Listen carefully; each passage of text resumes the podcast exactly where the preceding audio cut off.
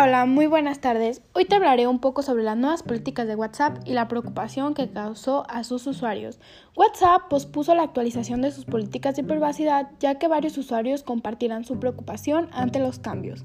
En medio de todos los rumores que surgieron sobre esto, a través de las historias de WhatsApp publicaron varios datos para aclarar las cosas que decían que los datos, mensajes y llamadas permanecerán privadas.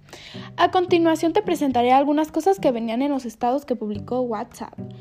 En primero, WhatsApp no puede leer ni escuchar tus conversaciones personales ya que están cifradas de extremo a extremo.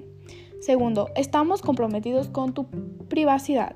A lo que pude investigar, la red es segura, aunque ya muchas personas la dejaron de utilizar y prefirieron usar otras redes. Gracias por escucharme.